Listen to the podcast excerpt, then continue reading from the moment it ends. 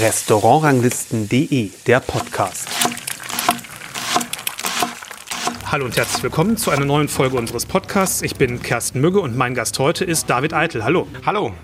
David Eitel, das ist der Sommelier und der Restaurantleiter im The Table von Kevin Feeling in Hamburg und er hat seine Ausbildung vor 30 Jahren begonnen im Barreis und dann mehr als die Hälfte mittlerweile seines Berufslebens, kann man trotzdem sagen, mit Kevin Fehling zusammengearbeitet, nämlich über 15 Jahre schon. Das ist also wirklich eine lange Zeit. Erst in der gleichen Kombination wie hier im La Belle Epoque in Travemünde und seit 2015 eben im The Table. Das ist wirklich eine lange Zeit, an, mit, einem, mit einer Bezugsperson sozusagen zusammenzuarbeiten. Genau. Also, also, wir kommen jetzt ins 19. Jahr tatsächlich auch. Ja. Und äh, ich sage das immer so scherzhalber, ich kenne Kevin länger wie meine Frau. Genau, weil sie kannten sich ja schon von der MS Europa aus genau. der vorherigen Zeit, aber so in der Konstellation hätten Sie gedacht, dass das so eine lange Epoche werden kann im Berufsleben am Anfang?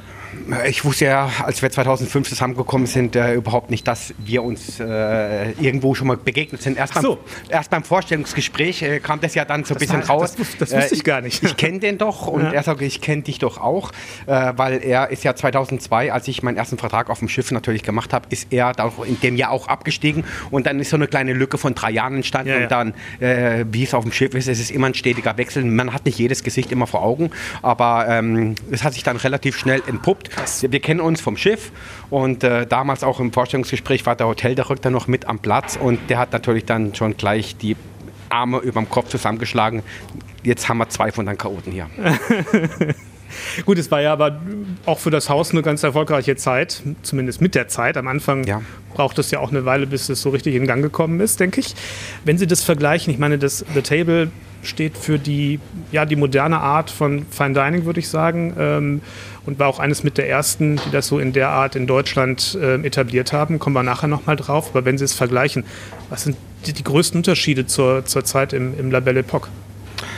Oh, es ist. Äh eine 360-Grad-Wendung, muss man auch dazu sagen. Erstens mal äh, waren wir angestellt, beide damals ja. noch im La Belle Epoque. Das heißt, wir mussten auch immer einen Chef vor uns haben, auch gewisse Sachen immer abfragen. Ist es erlaubt, ist es nicht erlaubt? Jetzt hat man natürlich hier aus der Sichtweise äh, natürlich äh, relativ viel Freiheiten, weil äh, Entscheidungen sind kurz oder gar nicht. Es wird einfach gemacht. Und ähm, natürlich vom Ablauf her, Tagesablauf ist natürlich auch ganz was anderes. Äh, wir sind so strukturiert, dass wir natürlich versuchen, dass auch einmal die Mitarbeiter keine Überstunden machen machen. Das heißt, äh, der Koch, Küchenchef, die arbeiten alle ihre acht, achteinhalb Stunden, dann gehen die nach Hause, weil es auch nach vorne hin äh, so getaktet ist, dass die erst anfangen, dass es hinten raus, äh, wenn dann der letzte Gang geschickt wird, auch dann für die natürlich auch mit dem Feierabend natürlich dann perfekt ist. Und so ist es im Service genauso. Da können wir nachher noch ein bisschen mhm. Vertiefter ähm, drauf blicken. Aber ich wollte eigentlich darauf hinaus, dass La Belle Epoque war ja schon sowas wie ein klassisches Fine Dining Restaurant. Ja, abs absolut. Ein ganz klassisches Haus auch, ne? Anzug, Krawatte, äh, Schlittenservice, äh, Tisch für Tisch wurde abgerufen, wurde aufgenommen. Ähm, das ist ja natürlich jetzt ein ganz anderes Konzept. Das ist alles durchprogrammiert, das ist alles durchgestaltet. Von dem her modern. Das andere war sehr klassisch, auch ein bisschen steif. Und ein bisschen steif. Wird immer seltener zum Glück. Mhm. Ähm, man kann ja sagen, trotzdem hat in der Zeit die Entwicklung der Küche von Kevin Fehling ja auch schon angefangen und von dem, was auf dem Teller passiert, war die Änderung zwischen den beiden Restaurants gar nicht so groß. Das war ja eher eine Kontinuität. Gab es in der Zeit in Travemünde für Sie einen Moment, wo Sie gemerkt haben, ja, das kann jetzt richtig was Großes, was, was, was wirklich die höchsten Wein äh, der Bewertungen erreichen kann, werden. Sie haben das ja wirklich mit beobachtet, wie er sich entwickelt hat wie sich auch seine Küche entwickelt hat. Mhm.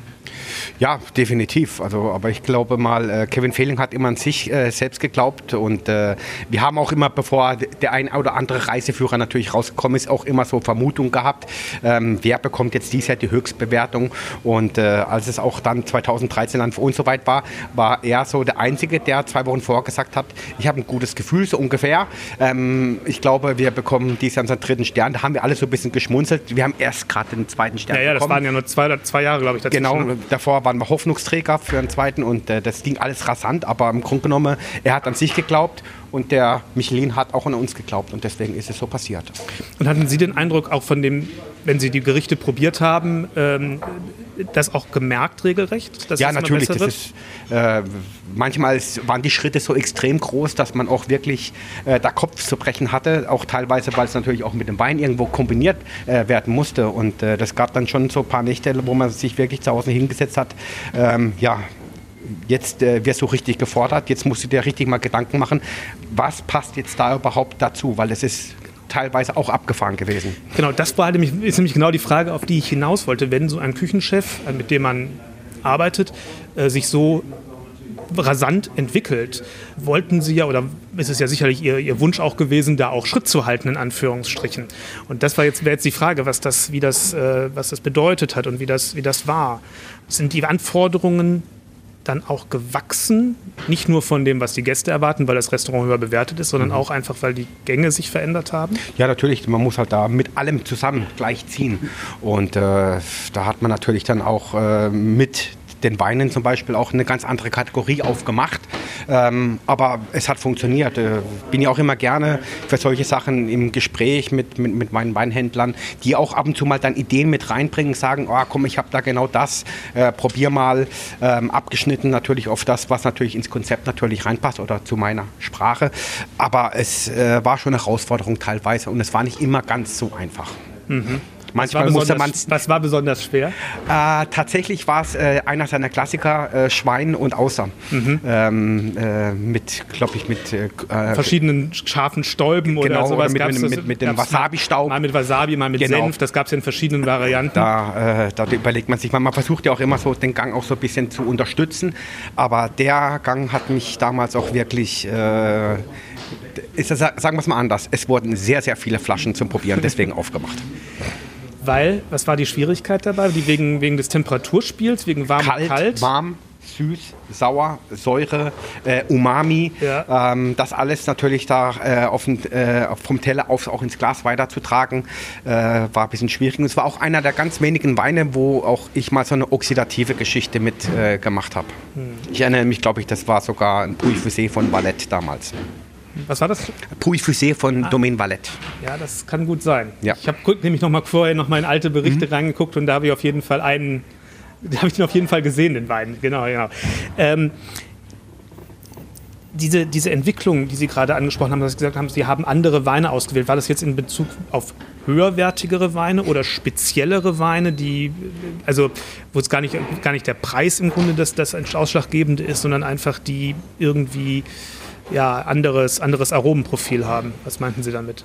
Ja, ich denke mal, dass, äh, die Zeit damals war auch die Zeit, wo sich auch äh, in der Weinwelt so viel bewegt ja, hat. Ja. Äh, es kamen so die Anfänge dieser doch leicht Orange-Wein-Geschichten, mhm.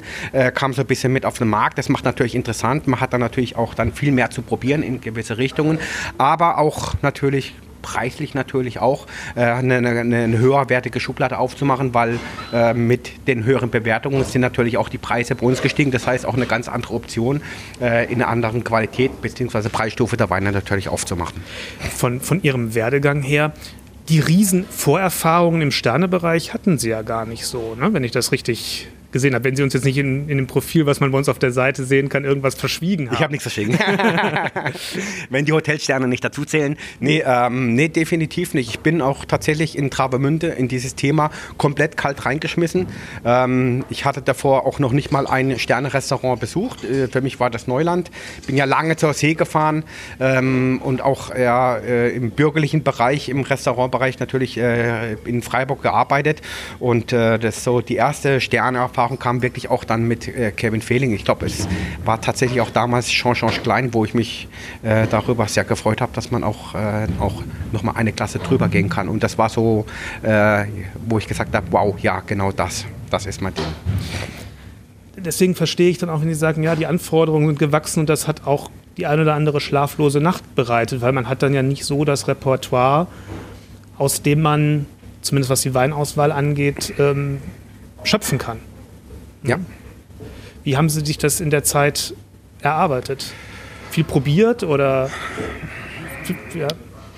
Also ich, ich habe mir jetzt äh, doch äh, damals äh, nochmal so Revue passieren lassen, was äh, wir äh, damals in Travemünde mit was für einem Stock an Wein wir angefangen haben und wie sich das dann so die letzten Jahre natürlich entwickelt hat. Ähm, aber wie vorhin auch schon äh, bereits gesagt, äh, die, die, äh, die Gespräche mit anderen Händlern, die kennen ihr Portfolio und da kam natürlich auch so ein bisschen Einfluss auf mich zu. Aber es ist natürlich ähm, ein sehr großes Portfolio mittlerweile, wo man rausschöpfen kann, wenn man irgendwelche speziellen Sachen suchen kann. Hm. Und dann kam 2005 der große Wechsel. Sie haben gerade gesagt 360 Grad oder musst du sagen 180 Grad, weil 360 Grad wäre ja einmal. Dann wären wir ja wieder da. mal wieder an der genau. gleichen also Stelle, also wie vorher Grad, gestanden 180 Grad Wende sozusagen. Der Wechsel hier in die Hafen City statt mehrerer Tische gibt es jetzt nur noch einen. Ähm, statt einer größeren Entfernung zur Küche ist der Weg boah, drei Meter, vier Meter vielleicht. Ähm, es ist alles viel moderner, zeitgemäßes Ambiente würde ich mal sagen, ist es heute. Damals war es wirklich für Deutschland wirklich was Neues, in dieser Art zu speisen und auch in so einem modernen Ambiente, mhm. zumindest im Drei-Sterne-Bereich, äh, essen gehen zu können. Was hat sich, Sie haben ja gerade am Anfang erzählt, dass es im La Belle Epoque vom Service her ganz klassisch war. Was hat sich hier vom Serviceablauf her für Sie verändert? Ja, im Grunde genommen hat sich eigentlich alles geändert, weil äh es ist ja eine Teamarbeit auch im Service. Das heißt, nicht nur der Service arbeitet beim Gast, sondern auch die Küche kommt mit, tragt Teller mit ja. raus, richtet Soßen mit an, direkt vom Gast. Ähm, es ist alles offen. Man ist vor allen Dingen auch äh, auf Augenhöhe mit den Gästen. Das war immer das, was. Äh, also im wahrsten Sinne des Wortes, weil die sitzen ja auf den Barstühlen genau. sozusagen. Genau. Genau, und das ist genau das, was man eigentlich auch immer äh, früher so ein bisschen bemängelt hat. Man geht an den Tisch und dann kommt der Lehrer mit dem Zeigefinger mm. und erzählt was über den Wein. Es kommt natürlich auch teilweise manchmal so ein bisschen lehrerhaft rüber. Und da jetzt ist man natürlich auf Augenhöhe mit den Gästen. Das ist natürlich ein ganz anderes Feeling auch für die Gäste. Ja, ja.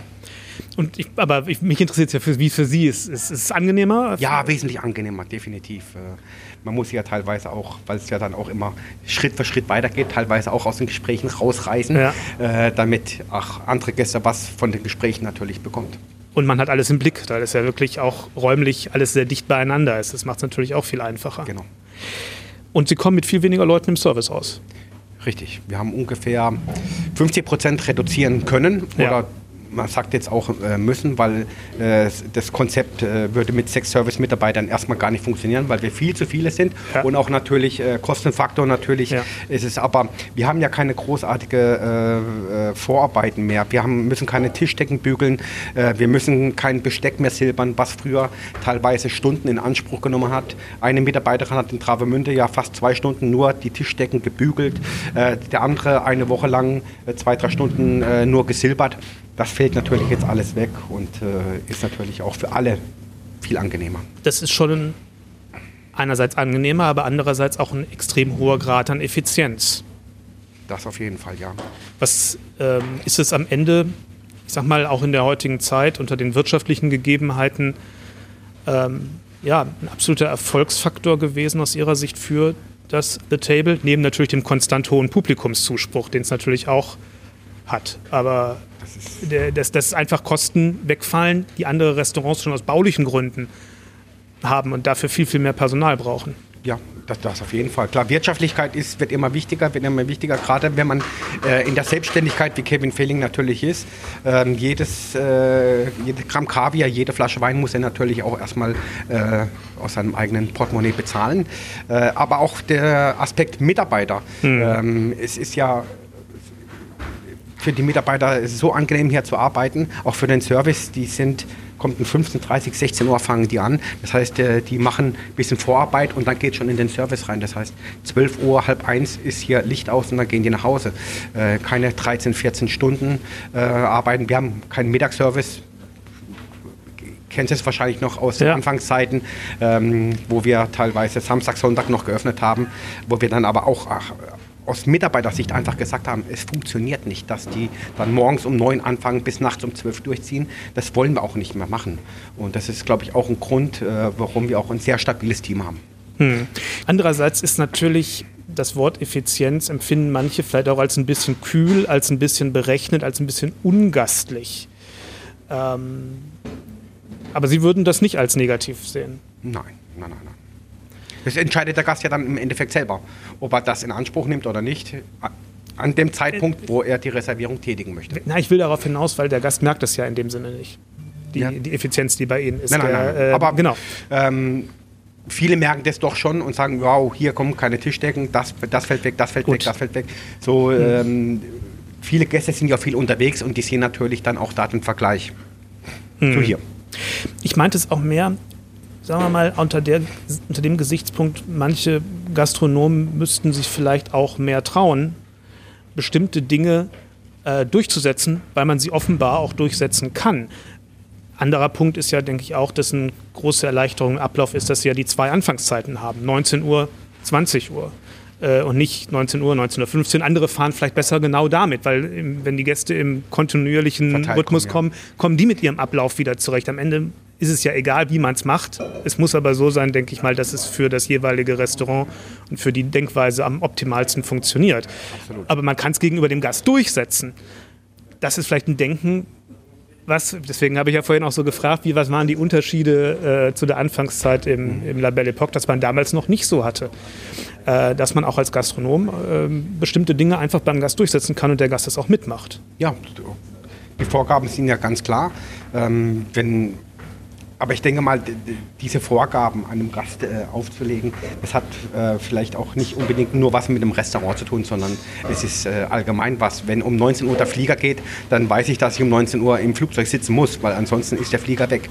Und so sehe ich das genauso auch. 19 Uhr ist Beginn des Menüs und äh, wenn dann Leute oder Gäste, was eigentlich so gut wie nie bei uns vorkommt, äh, dann erst 19.45 oder 20 Uhr dann äh, aufschlagen, dann stört das schon den kompletten Ablauf ja. so ein bisschen. Das kriegen andere Gäste natürlich auch mit. Aber Gott sei Dank muss man sagen, ähm, sehr disziplinierte Gäste, pünktlich, so wie es sein sollte. Na gut. Ähm, und das Ganze, ich habe ja schon gesagt, läuft ja sehr erfolgreich von Anfang an im Grunde. Äh, Sie müssen jetzt eine Warteliste managen. Wie sieht die Arbeit aus? Naja, Gott sei Dank äh, übernimmt diese Arbeit ja teilweise auch äh, ein Reservierungssystem für uns natürlich äh, ab. anders wird es auch gar nicht funktionieren.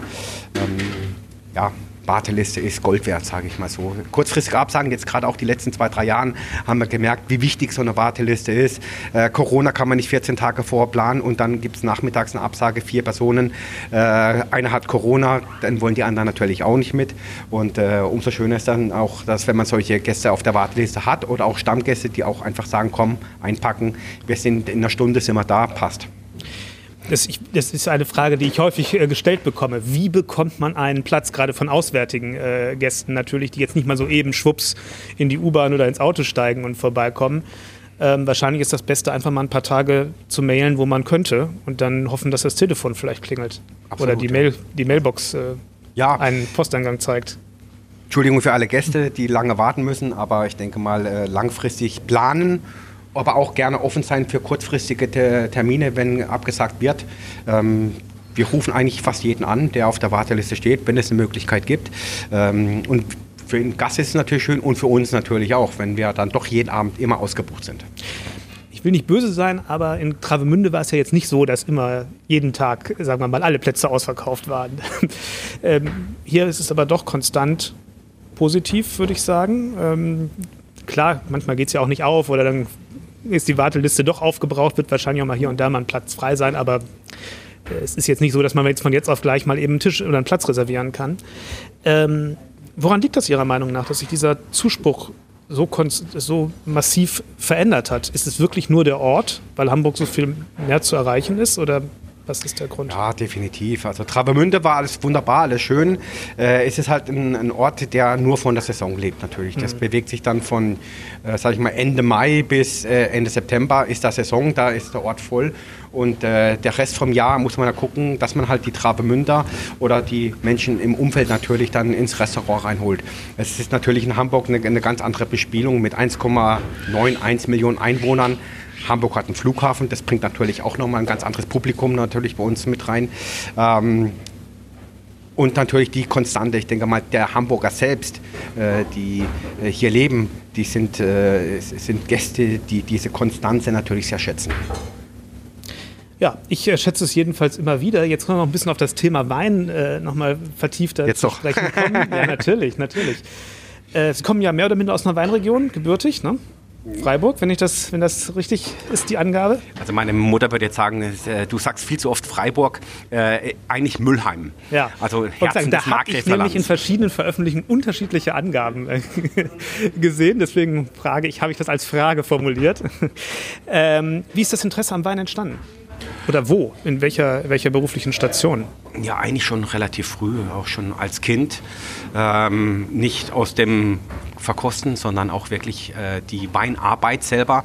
Äh, unsere Nachbarn hatten Weinberge und da haben wir natürlich im Herbst natürlich äh, immer gerne, ähm, um unser Taschengeld so ein bisschen aufzupimpen, äh, auch immer bei der Weinlese natürlich geholfen. Da kommt natürlich auch so ein bisschen Grundinteresse erstmal da. Ich fand immer ganz interessant, äh, wie eine Traube schmeckt und später dann das fertige Produkt.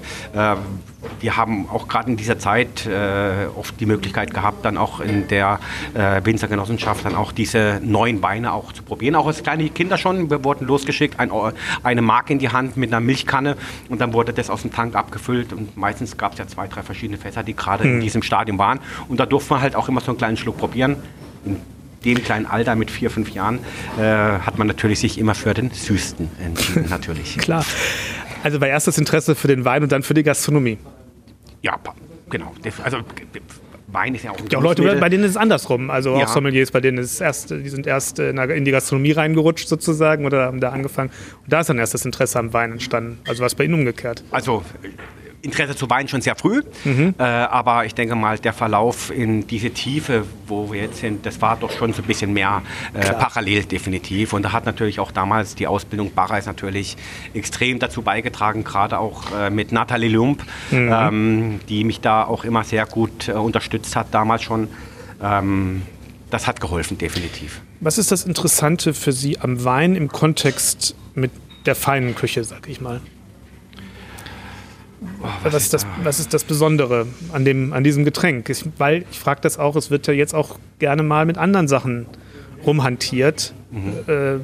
äh, auch von, von Sommeliers, was auch nicht uninteressant ist, aber ja, die Vielschichtigkeit. Sie bleiben ja doch immer beim Wein, klasse. Ja, also eine Weinbegleitung ist für, mich eine Weinbegleitung. Da hat kein Cocktail, da ja. hat auch ein anderes Produkt nichts da drin zu suchen. Sonst äh, äh, muss man das als äh, Getränkebegleitung oder sowas betiteln. Aber äh, drumherum, sage ich mal, ich bewege mich eigentlich auch fast nur mit, mit Wein, auch privat. Ähm, ja. Aber es ist diese Vielschichtigkeit, der, die das Thema Wein natürlich mitgibt. Ähm, spannend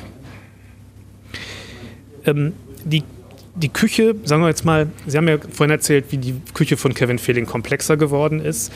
Ähm, und das erhöhte Anforderungen, sag ich mal, an die Weinauswahl gestellt hat. Aber zumindest in den letzten, sagen wir mal, knappen zehn Jahren würde ich sagen, das Profil, was jetzt Säure, Süße, Schärfe, solche Sachen angeht, hat sich nicht so stark verändert. Wenn Sie jetzt ein Gericht haben, und überlegen, welcher Wein könnte dazu passen. Wie gehen Sie da vor? Äh, es ist eben, weil es vielleicht, ich sag mal, doch weitestgehend ja innerhalb eines ähnlichen Rahmens auch über längere Zeit bleibt. Und man will ja trotzdem immer wieder was Neues und Interessantes in die Weinbegleitung reinbringen. Ja, grundsätzlich muss, ich, äh, muss man auch sagen, man muss erstmal, äh, um so eine Kombination natürlich angehen zu wollen oder können, äh, die Küche auch erstmal verstehen. Mhm. Ähm, Gut, ja das würde ich jetzt nach 15, oder nach 15 Jahren erwarten. Dass ja, das man muss aber auch wissen, wie, wie, äh, ja.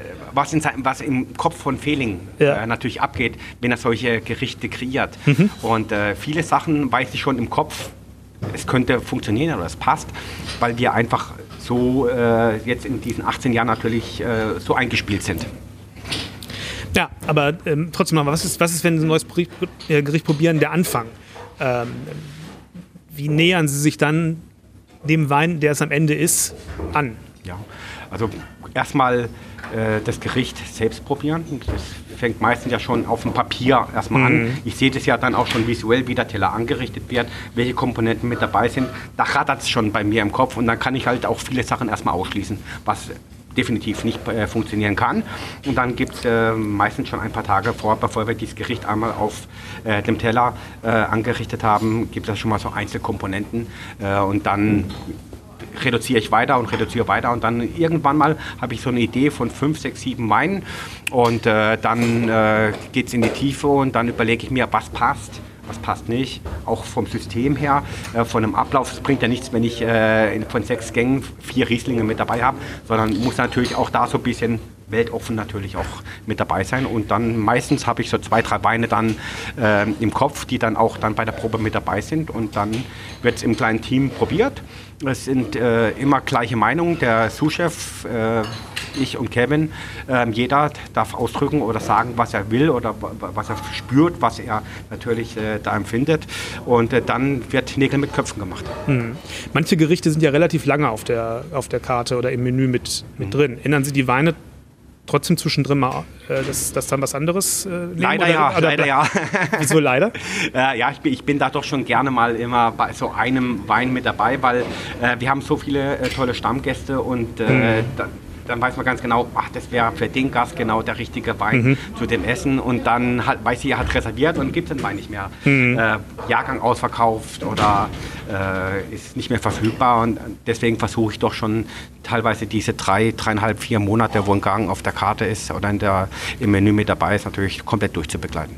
Mhm. Mir fällt auf jeden Fall auf, dass, dass Sie wirklich sehr treffgenau die äh, Gerichte immer begleiten können. Und ähm, das teilweise mit Weinen, die jetzt, sagen wir mal, natürlich schon wertig sind, aber äh, ich sag mal nicht ganz zu teuer oder zu, äh, zu, zu bekannt, sondern es sind oft so kleine Entdeckungen auch ähm, dabei, die ich jetzt zumindest persönlich nicht kannte. Klar, das ist und lenkt natürlich immer ein bisschen vom, ähm, vom persönlichen Interesse und Profil ab. Manche Regionen kennt man sich besser aus als in anderen und andere Gäste kennen vielleicht den Wein, den ich überhaupt nicht kenne und kennen dafür einen anderen nicht. Das ist ja nun mal ganz unterschiedlich. Aber ähm, gerade bei einer Weinreise, bei einer Weinbegleitung, welche Rolle spielt es für Sie, dass Gäste was Neues entdecken können? Ist das ein Punkt oder? Also spielt das bei der Überlegung, welchen Wein Sie nehmen, mit rein, was, was vielleicht noch nicht so. Ich glaube mal, im gesamten Weinmenü macht es dann äh, die Mischung aus. Mhm. Ähm, man sollte nicht zu so freakig sein. Also wenn ja. der Gast wirklich sagt, oh, ich kenne gar keinen der Weine, dann ist dann schon so eine, bisschen, eine gewisse Zurückhaltung da und mhm. dann tendieren die doch eher zu einer Flasche. Zu, zu einer Flasche. Äh, aber auch nicht zu langweilig. Und, mhm. äh, eine gute Mischung, sage ich mal, äh, langweilig war es äh, der falsche Ausdruck, aber äh, dem Gast auch das Gefühl zu geben, er wird ja auch ein bisschen abgeholt. Er kennt zumindest ein oder zwei Sachen, ähm, zumindest von Rebsorten. Ja. Teilweise ist es dann auch so. Ähm, ja, die Mischung macht es, denke ich mal. Trotzdem ähm, jetzt mal im Preisvergleich, das ist ja auch immer ein, ist ja auch immer ein Thema letztendlich, äh, oder was man auch ist Ihre Weinbegleitung im Verhältnis zu allen anderen drei Ständen in Deutschland noch mit einer der, eine der preiswertesten, würde ich mal sagen. Tatsächlich. Sogar, bin ich jedenfalls ziemlich... Ähm, ich hoffe, äh, Fehling hört jetzt gerade nicht zu. nee, nee, aber das Menü ist ja auch das, das preiswerteste unter den drei Sternen jedenfalls. Wie überlegen Sie das von der Kalkulation her, dass es nicht jetzt zu sehr ausschlägt nach oben, ähm, muss ja dann am Ende in der Gesamtheit sich auch irgendwo darstellen, obwohl man das, ähm, ja, dass es am Ende hinkommt, sage ich mal. Ja, das, das, passiert ja beim Einkauf. Ja. Definitiv, klar. Man muss so eine Mischkalkulation haben. Manche Sachen ähm, funktionieren halt auch im mittleren Preissegment und dann äh, kann man halt auch mal mit dem einen oder anderen Wein halt auch mal ein bisschen drüber schlagen, sage ich jetzt mal, von dem, was wir uns als Kalkulation natürlich ausgerechnet haben. Aber, Aber die Kunst ist ja, dass der, Kunde, dass der Gast nicht unbedingt schmeckt. Dass der eine Wein, sagen wir mal, Flasche 15 Euro Endkundenpreis kostet und die andere 35, dass man vielleicht den Unterschied gar nicht so wahrnimmt. Im, in der Begleitung auch wieder sich zu dem Gericht zeigt. Das ist ja eigentlich das ja, dann sind wir halt wieder bei den Sachen so ein paar neue Entdeckungen, was Sie gerade genau. vorhin gesagt haben, genau. auch ein, einfach Weine mal reinzubringen, die jetzt nicht äh, gleich bei Google äh, auf der ersten Seite ganz oben stehen. Ähm, ja, die Gäste sollen äh, nicht das Gefühl haben, dass es hier wirklich nur äh, günstige Weine gibt oder einfach wie finden Sie die, diese Weine? Ist das viel eher Kontakt durch, zu Händlern, durch Reisen, durch ähm, Veranstaltungen, die gibt es alles ja. Mögliche. Ähm, ja, wie finden Sie die? Ja, also viele Sachen sind altbewährt. Auch mhm. äh, gewisse Sachen waren auch teilweise schon mal äh, von einem Winzer mit in der Weinbegleitung, weil ich auch die Geschichte von dem Wein natürlich interessant finde. Und äh, klar, durch Proben, wir haben äh, so einen, mit einem Händler in Hamburg teilweise zweimal im Monat äh, Neuentdeckungen, Proben, ähm, die ich auch gerne dann auch dann teilweise mit Weinbegleitung aufnehme. Und ähm, altbewährtes, Tradition, Neuentdeckungen, von allem etwas, wie gesagt. Die Mischung macht es, denke ich mal. Das heißt, Sie haben jetzt nicht ein bestimmtes Gebiet oder äh, ähm, Rebsorten oder wo, wo Sie sagen, das ist mir wichtig, dass das immer wieder vorkommt, auch für das eigene Profil? Ja, so ein bisschen Patriotismus darf natürlich gerne sein. Also wenn ich was machen kann, dann versuche ich auch immer gerne äh, viele Sachen aus Deutschland natürlich äh, mit in die Weinbegleitung ein, äh, einzubauen. Das funktioniert halt auch hauptsächlich eher dann in diesen etwas wärmeren Jahrgängen mhm. Äh, oder Jahren, Frühling, Sommer, wo dann auch der Riesling oder auch andere Rebsorten, die typisch für Deutschland sind, natürlich funktionieren. Und im Winter sind es halt eher diese, als auch die Küche natürlich vorgibt, auch etwas die schwereren Geschütze. Und Südafrika ist auch so ein kleines Steckenpferd. Ne? Südafrika ne? ist ein sehr, sehr langes Steckenpferd. Warum? Wie ist das gekommen? Ja, das ist ja erstmal äh, die, die große Liebe selbst zu dem Land. Ich war 2003 zum ersten Mal mit Europa in, in Kapstadt und äh, es gibt so gewisse Ziele.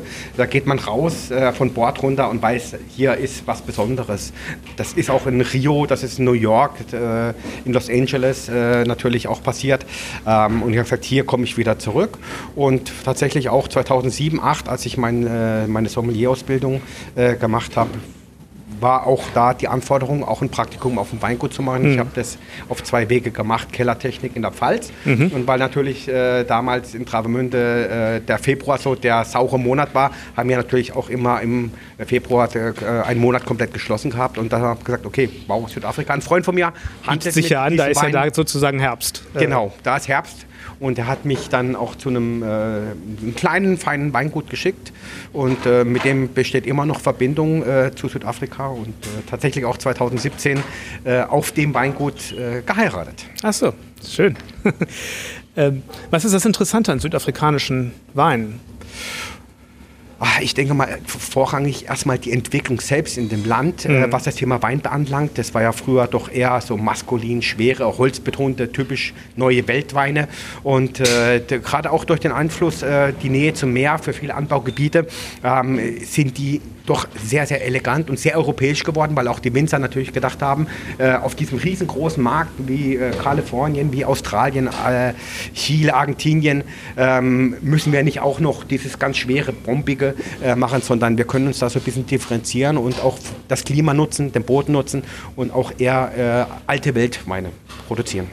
Gibt es trotzdem Unterschied zwischen einem südafrikanischen Wein für Sie und einem alte Welt, einem französischen Wein, den Sie nach eifern in einer gewissen Art und Weise? Schon, ist es schon eine eigene Stilistik? Ja, ich denke, ich, es, werden dort ja keine Weine kopiert. Ja. Es ist einfach nur die Stilistik, nicht dieses schwere, ja, vollmundige ja, äh, zu machen, sondern auch, auch Weine, Pinot Noirs, Chardonnays, die doch eher auf die Säure getrimmt sind.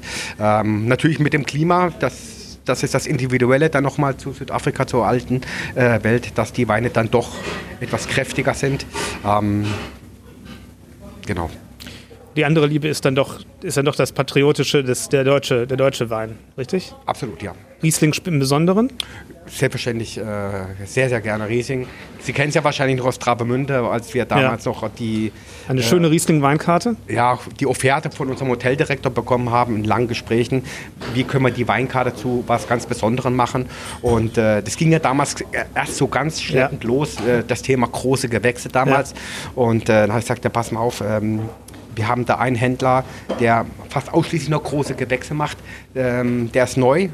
Äh, A, wollen wir den unterstützen und B, äh, wollen wir natürlich auch das Thema große Gewächse so langsam mal ein bisschen ins Rollen bringen. Und da haben wir teilweise auch mit, äh, glaube ich, 600 oder 700 Positionen Riesling große Gewächse natürlich aus Deutschland natürlich eine der großen Karten natürlich in Deutschland gehabt. Ja, und heute muss man sich fast fragen, bei der Preisentwicklung, die die großen Gewächse nehmen, wie lange ist das in der Gastronomie noch attraktiv darstellbar, sag ich mal, aus jenseits der mal ganz besonderen Flasche, die man mal ganz ja. selten vielleicht trinkt. Das sind ja doch Preisentwicklungen. Den Winzern ist es zu gönnen, aber für die Gastronomie wird es schwer, sag ich mal.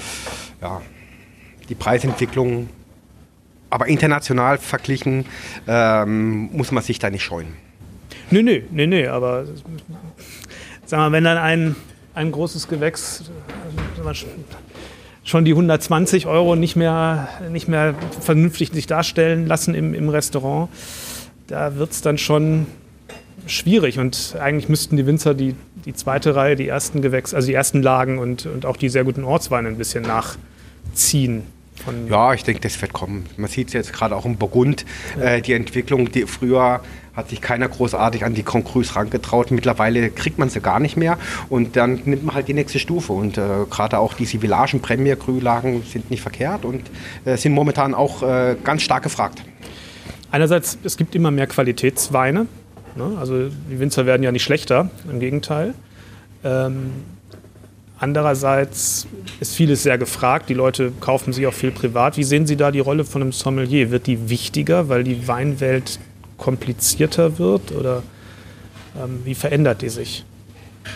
Ich denke mal, das Thema ist ein, ein sehr, sehr heißes Thema, sehr heikles Thema. Äh, Thema Preis, klar, es gibt immer wieder Leute, die, die sich nicht scheuen, mal eine Flasche klar. für 10.000, 15.000 Euro auszuziehen, äh, aufziehen zu lassen.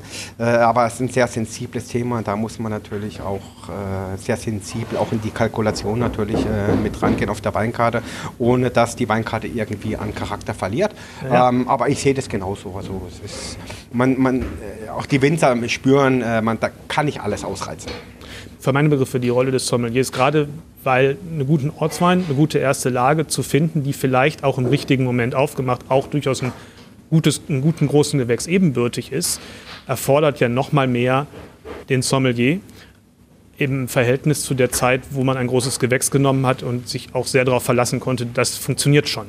Für den gleichen Preis teilweise. So ist es. Genau, ja. Ja, es, es, es es, ich denke mal, das ganze Thema es bleibt äh, sehr, sehr spannend. Das werden wir beobachten, würde ich sagen. Vielen, vielen Dank, David Wunderbar. Eitel. Das war sehr interessant, mit Ihnen zu plaudern. Immer gerne. Ähm, wir werden in Bälde mal noch auch ein Interview mit Kevin Fehling äh, nachschieben, sozusagen. Unbedingt. Da freue ich mich auch schon sehr drauf. Ähm, und damit ihr, die das hört, nicht äh, das Interview verpasst oder auch alle anderen Folgen nicht verpasst, empfehle ich den Podcast zu abonnieren. Denn dann kommt die nächste Folge ganz automatisch auf das Endgerät, Handy, iPad, Computer, worauf auch immer. Und dann kann man sich das anhören. Ich sage vielen Dank und bis zum nächsten Mal. Tschüss. Wunderbar. Dankeschön.